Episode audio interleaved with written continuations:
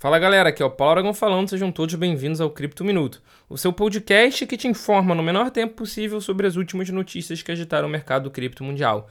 E para começar o Cripto Minuto de hoje, a gente vai voltar para já novela FTX. Agora os clientes da FTX entraram com uma ação coletiva contra a exchange e seus ex-executivos, incluindo naturalmente o seu ACO, o SBF, o Sam Bankman-Fried, exigindo terem prioridade para reivindicar os ativos perdidos.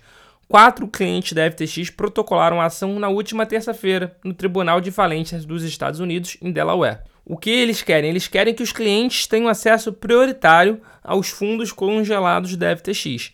Além disso, alegam que é injusto que tenham que esperar na mesma fila dos investidores da exchange. Abre aspas. Os membros da classe de clientes não deveriam ter que ficar na fila junto com credores garantidos ou não garantidos em geral nesse processo de falência, apenas para compartilhar os ativos imobiliários diminuídos do grupo FTX e Alameda. Fecha aspas. Vale ressaltar que esse tipo de ação de colocar todos eles juntos é bastante similar à recuperação judicial aqui no Brasil, aonde o, os clientes da exchange também teriam a última prioridade possível. Quem teria prioridade na frente, por exemplo, seria crédito trabalhista, ou seja, quem trabalhasse na empresa e a empresa tivesse ficado devendo salário, teria uma prioridade maior do que os clientes. Então vamos ver o que isso vai dar, é, porque eu particularmente não conheço muito a legislação americana, mas na legislação brasileira esse processo não daria absolutamente nada. Continuando o Cripto Minuto de hoje, o hacker que promoveu uma manipulação de preços do token da exchange baseada na rede Solana Mango Markets, em outubro desse ano, foi preso por autoridade dos Estados Unidos em Porto Rico. A prisão dele aconteceu na última segunda-feira, dia 26. O hacker, que disse ter usado uma estratégia de negociação altamente lucrativa no golpe, vai enfrentar acusações de fraude e manipulação no Tribunal Distrital dos Estados Unidos para o Distrito Sul de Nova York. Alguns dias após o ataque, a comunidade Mango votou e aprovou uma proposta para permitir que o hacker ficasse com 40% do valor roubado, ou seja, algo em torno de 250 milhões de reais. Em contrapartida, ele devolveria os outros 60%. Além disso, como parte do acordo, a equipe Mango disse que não iria prosseguir com as investigações criminais, mas isso não impediu, ao que parece, a aplicação da lei dos Estados Unidos.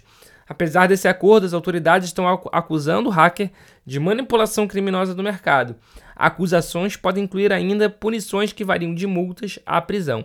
Abre aspas. Ele se envolveu em um esquema envolvendo a manipulação intencional e artificial do preço de contratos futuros perpétuos em uma exchange de criptomoedas chamada Mango Markets e outros dispositivos e artifícios manipuladores e enganosos. Quem disse isso foi o agente especial do FBI, o Brandon Rex. Ou seja, o acordo que a comunidade fez, onde ele poderia ficar com os 40%, aparentemente não tem nenhuma aplicação perante a lei americana. E para fechar o Cripto Minuto de hoje, a memecoin Shiba Inu segue ganhando aceitação como forma de pagamento por produtos e serviços.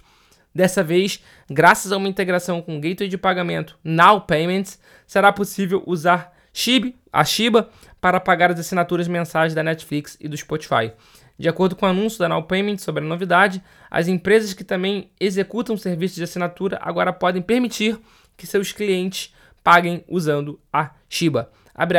As empresas que decidirem apresentar a Shiba como opção de pagamento farão com que pelo menos parte da comunidade experimente um novo caso de uso. Como resultado, as empresas que aceitam pagamentos com a Shiba devem esperar um aumento significativo de novos clientes. Fecha aspas. E aí, será que a comunidade da Shiba de fato é grande? Será que a comunidade de fato vai utilizar as suas reservas como moeda, como meio de pagamento? Isso só o tempo vai nos dizer. Esse foi o Cripto Minuto de hoje. Muito obrigado pela sua companhia e eu espero ver todos vocês aqui novamente amanhã. Amanhã que vai ser o último Cripto Minuto aqui de 2022. Valeu!